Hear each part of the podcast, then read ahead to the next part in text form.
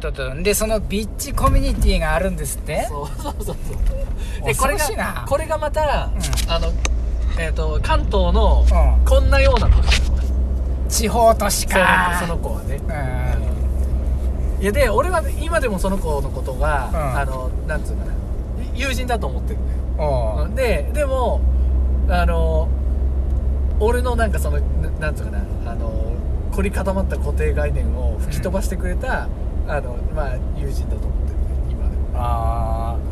俺ねそのね正直その価値観はうん。好きにはなれないけど あのー理解はできるのね。ああなるほど。あのーこれひも手の話にもつながるんだけどさやっぱその童貞処女率の高さって、はいはいはい。実は地方に行けば行くほど高まってくんだよね。おうおうおう。で生涯未婚率も地方の方が高いんだ。へでそうなってく理由も分かんなくはなくてえさ、結局地方ほどさあのなんだろう先行者利益型っていうのかな、はいはいはいなるほどね、うんうん。結局その学生時代にう、あその生まれ持った素質でん、どんだけそのたくさんのリソースを得られるか。うん。例えばいいパートナーを見つけてうんさっさと安定した職についていかに早くゴールインできるかみたいな価値観が地方にはあるから、はい。でそこからあの10代の半ばで失敗すると、うん。次はもう本当高校高校で失敗したら大学うん。みたいな感じにさやっていくしかないのね。うんうん。いやそういう中ででもみんながみんな都会に行けるわけじゃないじゃん。はいはい。でみんながみんなうまく立ち回れるわけじゃないからそこに失敗して地方に残り続けるってなるともうそうならざるを得ないんだよね。うんどうしてもビッチというかやりちんやりまんかせざるを得ないとこはきっとあると思う。なるほどね。で その子の見た目なんかさ全然などっちかというともう、うん。超清楚な感じ。ああ清楚清楚系ビッチですか。あ俺嫌いですね。嫌いですねそういう女 えーでもなんで嫌いなの？ちょっともうちょっとそこ俺紐解いてみたいんだけど。俺あはー。俺がそれ言われてねうん。めちゃめちゃショッキングだったけど、うそれを噛み砕いてったら、うん。あのーなんかそういう価値観ってあるよなーって思思ったりもしたんだけど、ん。そのなんかチヤホヤされるってさまあ楽しいことじゃない、うん。でそのチヤホヤされるの一環の中に、うん。セックスがあるみたいな多分そういう話なんだけど、うん。あのーなんかすごいなすごいなって思ったっていうか、うん。俺はあんまり別にその悪い気持ちは湧かなかったんだよね、うん。なそのななんだろう。嫌だとその嫌悪するのはどういう文章化するとどんな感じなんだあー多分ね、基本的には俺はあのその変なとこ堅物なんだろうな。いわゆるそあの一夫一妻みたいな話ってことになってくるのそうねあのーまず前提として俺はいわゆる性というものは別に嫌いじゃない、うんうん。むしろセックスというのは、うん楽しいしするべきだと思うんだよね、うんうん。ただしそれは信頼できるパートナーとのはい。上だったら同意のことだったらいろんなことをやって、うん。むしろガンガン楽しむべきっていううん。考え方で,、でなおかつそのある種プライベートで、その波乱みたいなのが起きるのが嫌なんだよなあのーある種ほらプライベートってオフラインじゃん。その恋人のとの関係って多分オフラインだと思うんだよね。うんうん。そのオフラインってただでさえつまんないからさうんでトラブルとかさなんかそういうのも起きたりするじゃん、うん。ストレスの大半ってオフラインじゃん、うんでそこでなんかその、まあ、家庭とかさ恋人とか、うんそういった極めてプライベートな空間で、そういったトラブルが起きるのはうん。すごく嫌だなって。なるほどね。ああそれはそれはそれでわかるな。であれなのよ。つまりマジック・ザ・ギャザリングで例えると、俺は基本的には赤だけども、うんうん。赤で自由を求めるたちなんだけども、同時に白のカラーでもあるわけよ、つまりボロスカラーであるわけですね、はいはいはいはい白と赤のボロスカラーなわけですよ。うんうん。だからどっかで秩序も必要だっていう。うん。情熱や自由も大事。ただし秩序に従う範囲でねっていうね。うんうん。兄さんは緑赤。緑か 緑なんだよねきっとね。いやでも俺がそれをやってるわけあまあ別にやってるわけじゃないんだよね。その俺は結構あそこ硬硬いというか臆病というか、うん。あの本当に本当に頑張らないとうん。至れない人なのね、うん。あのーそこのカジュアル感は全くないんだけどね。だから逆にその人がそこがすごくなんていうかな自由だったからうん。考え方がね、うん。あの衝撃を受けたっていう話なんだけど、うん。ただやっぱり引っかかるのはうん。あのー彼氏には内緒にしてるわけじゃん。うん。で彼氏彼氏に内緒にして自分の中でえっ、とボーイフレンドが複数いるっていう状況だから、うん。それはああの、まあ、またまたねあの、超えられた方っていう可能性はあるけど多分そうでないんだとしたならやっぱり裏切ってることになるから。そうね。それはねちょっとなと思うよ。しかも彼女の場合はそれを表明してうん寝取らせるみたいなつまり そういうことで楽しむこともありそうな雰囲気だったから。それ最悪だな。最悪だな。これがマジック・ザ・ギャザリングの世界だったら俺マジショック。あの2点ダメージ与えてるよマジで。序盤から。なんだったらあの幸運のクローバー2枚重ねで採掘の巨人2回連続チェーンとかやってるよもう今頃だからねまあまあまあまあいろいろ思うところはありましたねそれに関してはねいやでもさやっぱそれさ結局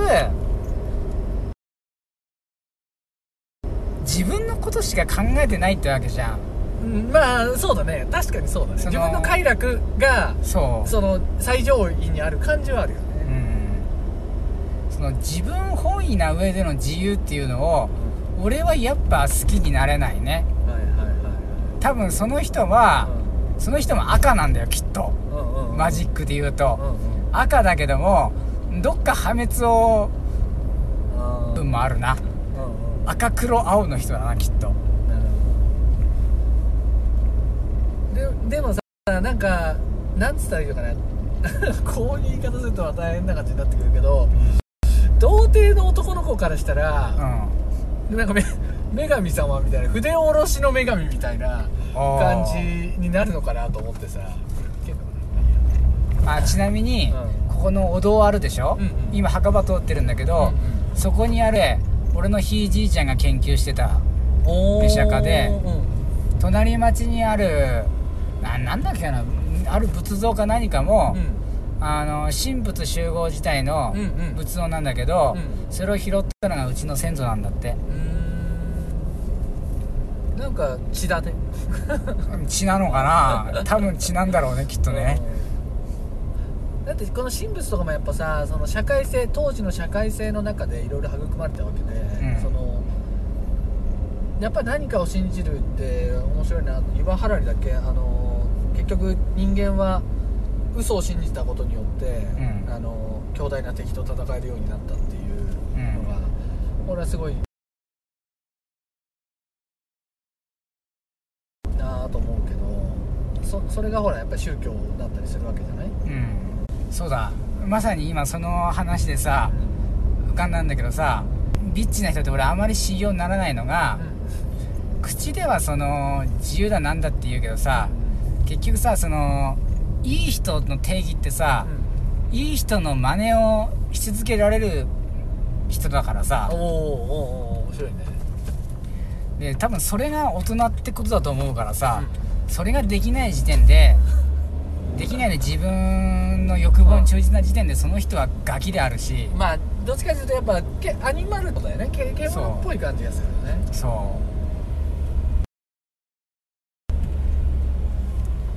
もう同じレッドでも多分違いますね。永遠にあの交わることのないない。と。そう交わることのない赤色同士ですよ。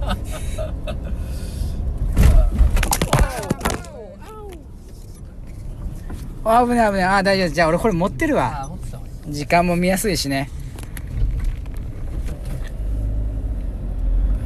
さあどんどん袋小路に入っていきます。まあ大丈夫これあの四駆だから。そう車変えたんだね。あえっ、ーとそう。まあこれはあの実家のやつをちょっと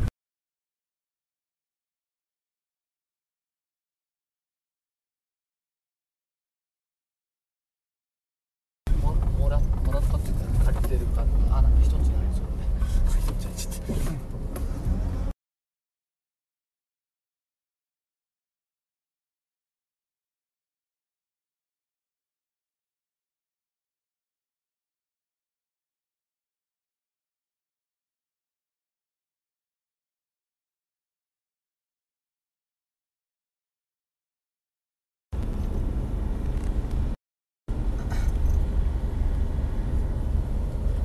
夫配信トラブルだ。まあいいやこのまま続けちゃおう。いやでもそのお話初めてしたわ。いや聞かれたらさ絶対怒られるからさ、いやでもさ、うん、まあでも怒られても仕方ないよね。だからその人が批判されてもおかしくないよねそんな。そうなのかな。だから俺ももうそこはそういう価値観ってあるなってなっちゃったからうんそうあるはあるんだけどさあー交わらないな俺とは。なるほどね。まあつまりあのそういう価値観があるって知ってしまうと、うん。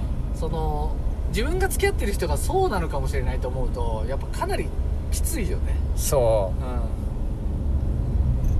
ういや絶対嫌でしょだってそれでがいいっていう人って 特殊性癖の人だけじゃんそんなの。んそうだからさっきから言うようにそれって自分が一番じゃじゃんって話は、うん。相手がどのぐらいそれを辛いと思うかってことをやっぱ想像できてない感はあるよね。うん。あその人あれだ。黒青だ。その人の属性は。ギャザリングで言うと黒青だよその人でもまあセックスは置いといてうん。あの自分の彼氏以外の人にもチヤホヤされたいっていうのは俺はまずまずそこに関しては普通に分かるんだよね。あ本当？あ分かんない？ちやほやされたい。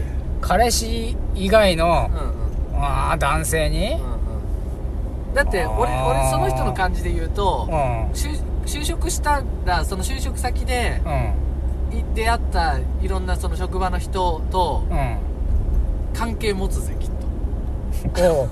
おう。おう。なるほど。多分チヤホヤしてくれる可愛い可愛いって言ってくれる人うん。が絶対現れるし、うん。まあ実質かわ実際可愛いんだよね。なんかなんなんつったらいいのかな。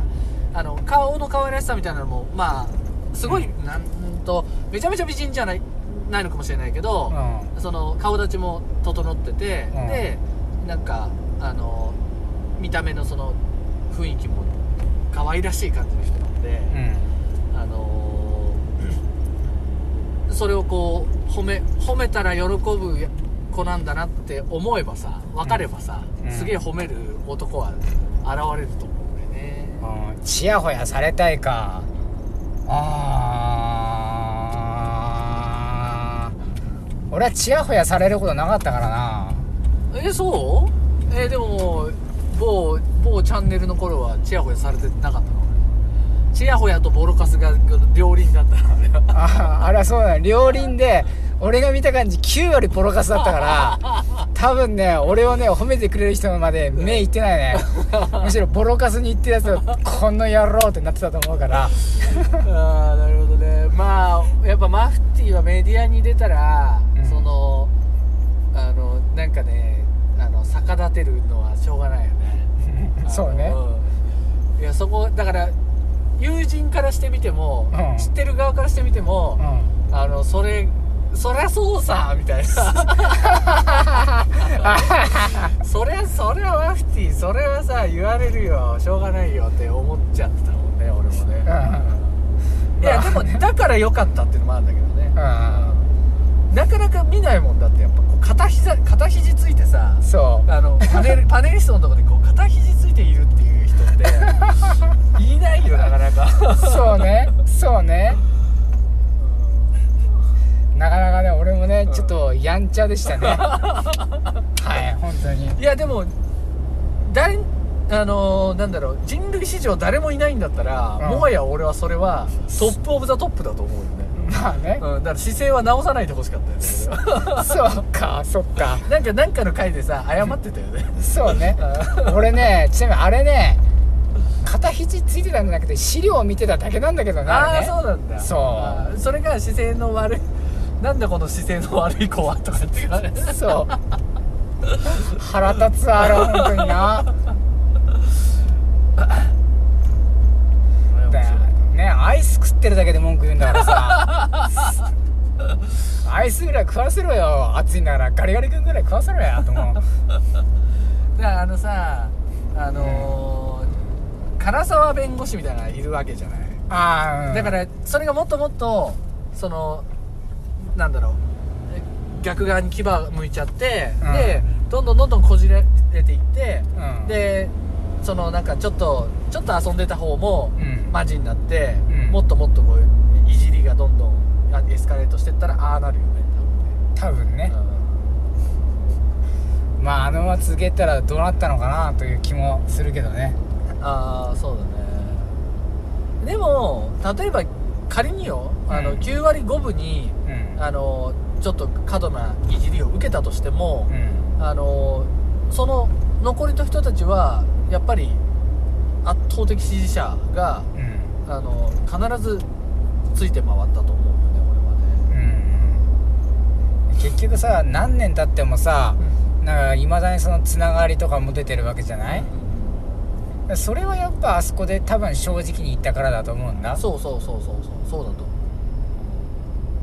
思どっかでうん。やっぱ自分にごまかしついてたらさとさあの本当の関係も築けないと思うけどさうん、うん。まあそのさっき言ったビッチの話。うん。もうその人も自分に正直なのは、うん、まあそこだそこだけはねマフティー側から見たら多分そこだけはまあまあその隠さないでやってんのかと。そう、あのまあ一応ね赤と黒だと思うんだよその人。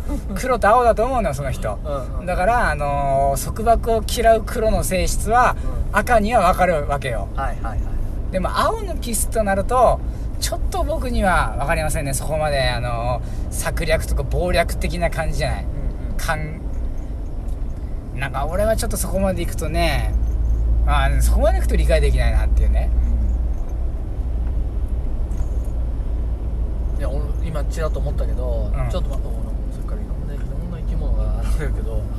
あのーさっき言ったさ富吉の、まあうん。名前もうガンガン出しちゃってるあの申し訳ないけど、うん。あの習い事の話さ、うん。あの孫みたいな、んあ。のそのなんつうのかなセミプロのうん子が、うん。えー、とじいちゃんばあちゃんに将棋を教えるとか、俺結構当たんじゃねえかと思うんだよね。あーまあばあちゃんがが将棋やるかあれがじいちゃんかな。うん。孫みたいな年のじゃあ女の子でもいいわ。うん。があのーまあ将棋のなんか、あのープロじゃないにしてもさ、うん。あのーいろいろあるじゃん。あの段とかさ。あるねあるね。でそれがあのー月まあまあ月額いくらでうん。えっ、とお,、うん、おじさんに将棋を教えるとか。うん。でそれはおじさんの方はあの田舎のおじさんの方はそのスマホでどうやって見るかとかっていうのは分かんないかもしれないから、うん。それはアテンドしてあげて、うん。でえっ、とやるとか俺なんかすげえあの流行りそうな気がすんなと思ってんだけど。まあコミュニケーションに飢えてる感はあるよね。うんうんうんうん。老若男女問わず。だからなんか寄り合い所でそのじいちゃんたちが集まって麻雀やったり将棋やったりとかっていうそのものはさそれは面白いんだけど、うん。家に帰ったらそのなんか若い女の子がその将棋の指導をしてくれる、うん。もはや将棋が上手くなるかどうかはもはや別に関係なくなってくるかもしれないけど、うんなんかそこは俺すごくビジネスの匂いがしていいなと思ってね。まあつまり俺が言いたいのは、うん。あの田舎の老人からどうやってお金をかっぱぐかをもっともっと考えた方がよくて。ああそれはねうん。間違いないね。言葉悪いけどね。言葉めっちゃ悪いけどそう。だからさそそういうことをあのまあ喜んでお互い喜んでもらって、うん。教えてる側はそのちょっといい感じの時給のお金になるし、うん。あの教わってる側はなんかこう毎日の活力になるしなるかわかんないけど、確かにね。うん。なんかそれがねちょっと今回おで今俺さあのちょっと大きなあの広告会社のとこに入入って仕事してんだけどう、ん。地方とか行って朝日新聞とかとつながりのあるあの企業とのひ中の人たちとうん。こう関係が築き築かれてきてるわけよ。うんうん。だからやっぱり向こう、うん、その地方の人うーんと地方のうん。あの年配の人たちにリーチするのは、うん。あのまあテレビメディアだったり、ん。新聞だったりするじゃん。うん。でそこであの、まあ、ある意味広告として取り上げてもらうとかも、うん。あのそういう人たちとあの協力してできそうな感じがすだよねうんそしたらさ東京にいる人がじゃあ広島の山にの奥にいる人にあの将棋を教えるっていうことが今度できるようになるわけじゃん。うんで人によってはそれを今度パブリックビューイングみたいにしてうん。あの教えてるところをあの見に来るだけでそれはチケット制500円とかのチケットで見れるとかっていうのもできるかもしれないしうん。なんかね、あのすごくその今日たまたま富吉と会ったのが俺の中でいろいろまたアイデアが出てきて面白い。それはあるね。ああなんかコミュニケーションにへの渇望っていうのがさ、まあ、これからなんかある種の現代病だと思うんだようんうん。ね、やっぱさそのこれ何度もオンラインとオフラインのうん。問題で繰り返し言ってるけどさもうどう考えたってオフラインが面白くなることあんまないんだよね。うんでその関わる人だってどんな人かも分かんないしそもそも世界自体が広がりにくいんだよねオフラインって。うんうん。労力の差がさありすぎる。コスパが悪すぎるっていうのはある。だから俺みたいに同期息切れがするぐらいまでいろんなところ飛び回るやつじゃないと、オフラインは本当にやっぱり難しいよね。うんそこまでしないと無理だよね。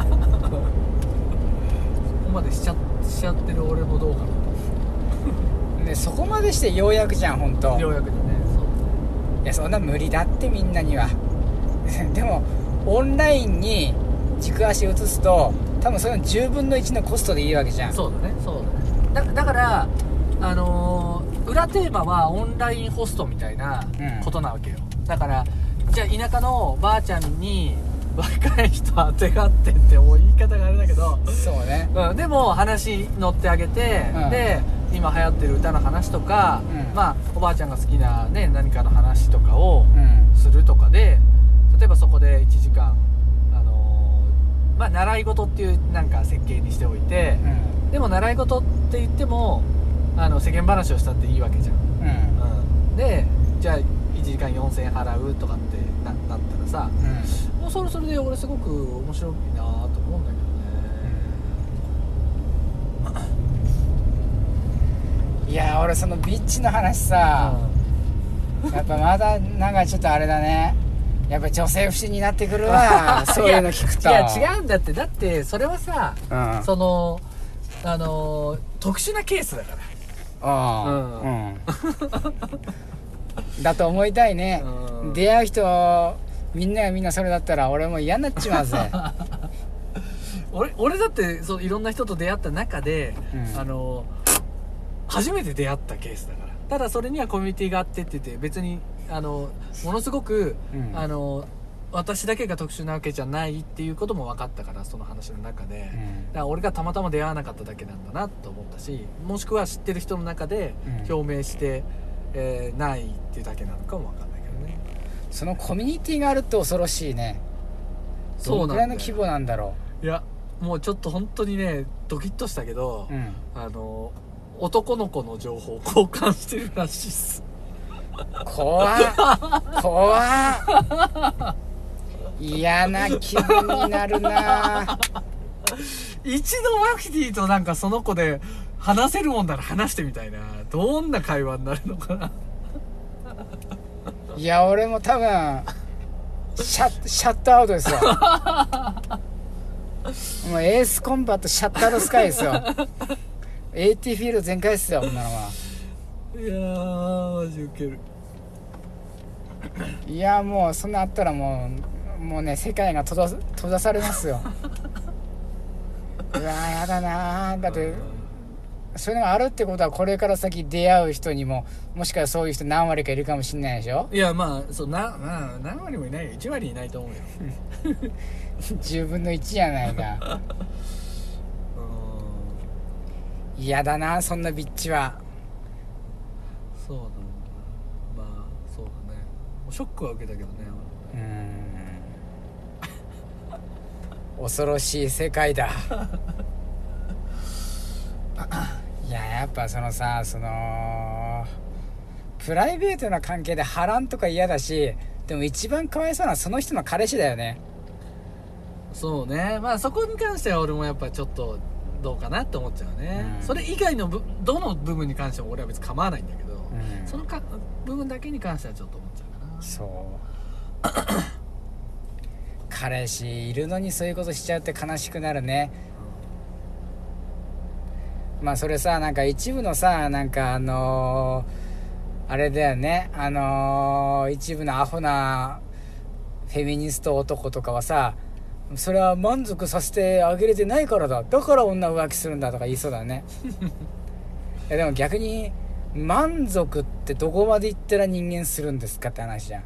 人間っていうものの欲望が満たされることってあるのかって気もするからねそれを我慢できない時点でそれは獣だと思うよね。だから岡田敏夫は、うん。あのー女の子は別に浮気をした方がいいっていうこと理論派なんだよね、だからそこに若干近いのかなと思う。男はしない方がいいっていう。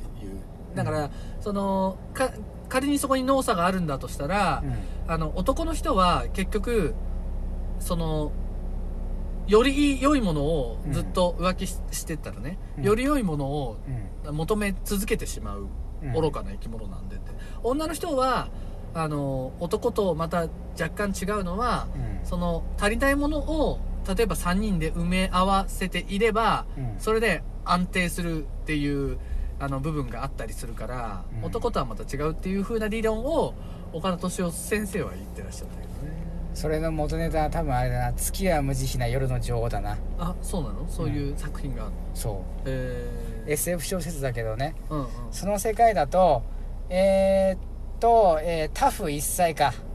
はいはいはいはい。月が舞台で舞台だから、うんうん。あのー女の人がすごい権力持ってんのよ、うん。すごい大事にされるから。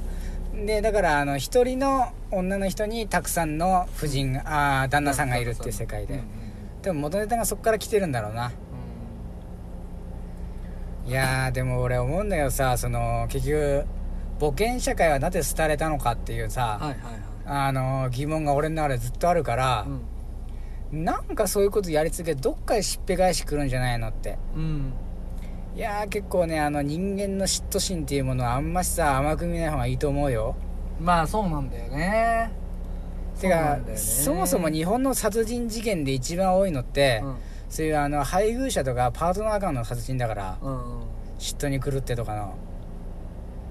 俺はねなんかそこをねちょっと理屈に走りすぎてる気がしないかなって。あいつか刺されますぜ。人から恨み勝ってたら。俺は恋愛のあのーなんだろうな若い時に受けた恋愛の影響はうん。あの江川達也先生がでかいので。あれか。あれか。特に俺はあの東京大学物語じゃなくて、うん。ゴールデンボーイっていう方が強いので、はいはいはい。あのなんだろう。かなりリベラルな方なんでね、うん。あのでも臆病すぎて、うん。あの自分のプライベートではあのリベラルなことほとんどないんだよね、うん。あのできないんだよね。うん。あのダメなんだよね。上がっちゃって。上がっちゃって。そうね。まあでもほら俺の言ってるさこの保守的な考え方恋愛観とかもさ結局これも俺のエゴでしかないからさ。うん。もうなんだろうなあのー付き合う前から別れれば楽なんだろうけどね、うん。うん、もう最初からそういうのをオープンにして、うん。価値観の合う人たちだけで付き合ってればさ、うん。いいんじゃないのってそう隠してやるからダメなんだよね。まあそうだけどでもやっぱり長いこと付き合っそっからさ長いこと付き合う可能性があるわけじゃない？うん。だからそしたらさ案外うんその知らなかった一面とかなんだかも出てくるからあのーなかなかその あるタイミングで未来が見通せるような人ってうん。出てこないと思うんだけどね。だからその闇の中だけどうん。あのまずまず今この瞬間手をつなげるんだったら手をつないでうん。一緒に進んでいく。うん。いつか別れる時が来るかもしれないけどでもその今手をつなげるんだったら手をつなぐっていうことになっちゃうんじゃないかなと個人的には思うんだよね。でそれが将来になった時に何十年も手をつなぎ続けていられましたねはすごく幸せなことかもしれないけどうん。やっぱり手を離すタイミングもあのなんなら50-50ぐらいであの、ありあり得る話だなと思うけどそうね。なんかね。やっぱりまたほらフェチズムとかさその、相性的な問題とかであの物理的にあの精神的にはすごく波長合うんだけど、うん。物理的に何かがダメとかっていうこともああ。起きたりするから。そうね。もっと下世話なので体の相性っていうのもあるからね。そうだね。うん。まあでフェチズムの相性みたいなのもあると思うわけよ。あ。俺の場合はさあの女の人を外で裸にするという、うん。あの類まれなる頭のおかしい性癖があるわけで。あすげえな。すげえな。すげえな。あでもチラッと聞いたことはあるけどね。聞いたことはあるよね多分何年か前に聞いたことあるな、俺大体酔うとこの話しかしないから。そんなことはないけど。あ初対面の時言ってたね。初対面の時言うなよ。だいぶ酔ってたからね初めて会った時。そう。なんでほらそそれはさ別にあの強要するわけではないんだけど、うん。でもあの そういう価値観があるとなななっていると。で、うん。それを絶対に受け入れられない人もいるだろうし、うん。まあそもそも法律を犯しているので。そうね。そうね。そう。だからあの別に強要なんか全然しないんだけど、うん。でも若い時はでもそれでさ、うん。こうあの揉めるわけよ。俺の言うこと聞けんのかっつって。ひでえな。ひでえな まあでもそういうのが合う人とはいるからね一定数ね。でも あの進んでやったりとかしちゃダメなんだよ。ほう。もう2時間嫌がってでも最後折れてするぐらいが一番いいよね。なるほどね。だからそんなあの極狭なストライクゾーンみたいなこともさフェチズムの中にはあるわけで。うん。だからなかなかそのなんとかな。やっぱりコミュニケーション取ってみないと、うん。あの分からないことって多すぎるよね。うん。でもまあベースの中である価値観絶対に交わらないような価値観の人と、うん。あのーっていうのはい一定数その排除できるとは思うけど、うん。その先はあのーやっぱり希望を持ってさ付き合ったりとかするけどでも何かしらのタイミングで、あのー別れなきゃいけないっていう日も全然来るってそれはどっかでやっぱあるのかなとで、うん。それを孤独だって言っちゃうとなかなか人生の面白さって結構そこにあるから、うん。あのそれが50-50ぐらいの確率であるかもしれないけどそれを俺は孤独だとまでは思わなくてもいいのかなっていうのが結構結論なんだけどね、まあ人間との出会い出会いもさ、うんまあ、ある種もう本当トライアンドエラーでやっていくしかないんだよね。そうだね。まあでもどうなの？オンラインでもさうん。だってさ95%にさ、うん。石を投げられたわけじゃん。それはオンラインだったわけでしょ？そう。そうね。だからマフティーはさそのオンラインへの強いさ希望というかさ、うん。あの居心地の良さがある一方で、うん。あんな目にもあったわけじゃない？ああそういえばそうだね。言われてみりゃ。言われてみりゃそうだそれね多分あのオフラインよりもうん。エグかったと思うんだけどそれどうなの？オフラインも同じぐらいエグいもんなの？マフティーから見たこのオフラインああこれね俺から言わせると、うん。そのオンラインであの炎上した時、はうん。意外と実は言うほどイラッとは来たよ。うんうんうん。すげえムカついて、うん、マジであのあのぶっ殺してやるぐらいにはなったけどでもあのー逆に死にたいとは思わなかったよね。おおはいはい。ああそういうことか。いや辛くはないのあのー怒りの感情はああったけど、うんうんうんうん。それで自分を責めて死にたいっていう感情はなかったうんのね、で逆にオフラインはどうなのかっていうと、うんうんもう虚無なのよ。うんうんうん。感情すら起きない。うんあの何の起伏もない世界だからだったらまだそのどっちが人間らしいかと言ったらその炎上してた時なんだよね。ああなるほど。面白いねまだそっちの方が居心地がいいかなって。うん。それでもなお。うんでまだツイッターとかも正直荒れてはいるけどさまだそっちの世界の方が俺はまだ好き。うんうん。クソみてえな本当言っちゃえばあのクソみそごったにで握手もすればいい匂いもする。マジそのインドの世界みたいな。うんインドの一話みたいな感じじゃん。うんうん。で俺はでも何にもない空間よりかはそっちの方が好きかなって。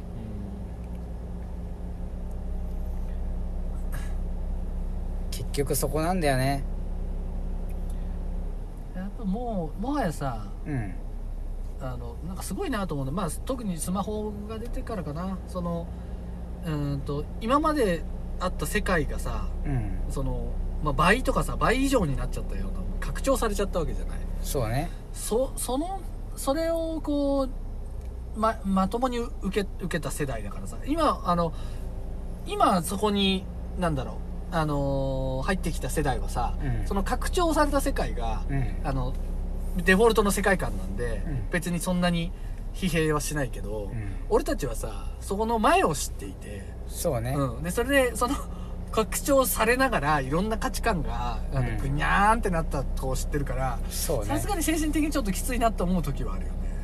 確かに変化を知ってるからね。うん。境目を知ってるから最初からこうだったわけじゃないけど、うんうん。でも俺はそうなる前の世界がそんなに楽しいと思えなかったかならるほどなるほど、うん。こっちの拡張された世界の方がよりあその是とされるべきだっていう感じなんだろうそっちの方が自分らしかったかなやっぱり、うん。うんうん今思っても。だからねあの俺たちの世代ってさファミコンとか知っててさ、うん。それがすごい勢いでさ、まあ、今みたいなゲームに変わってったのをさ全部見てきた世代じゃん。そうね。だから、ね。これはあのなんていうかな面白さがあるじゃん,、あのうんなん何にもなかった。ただのテーブルトークゲームみたいなものだったものがとかボードゲームみたいだったものが、うん。テレビで本当本当に荒いドット絵のブラウン管のあそこに表示されるもので一喜一憂してて、うん。でそれがまあいろんなことを経て最終的に今テクスチャで何でも描けるみたいになってるわけだけど、うん。あのーあれがデフォルト今のがデフォルトだったら、うん。やっぱりそその面白さっていうのは体験できなかったから、うんあのテクノロジーの変化のなんか中心中心というのかな。なんかあのコンシューマーとして中心に入れたのは面白かったなって今でも思うし、うん。それはその今の SNS とかのネットの部分がもう同じことが言えるのかなと俺は思うんだけどね、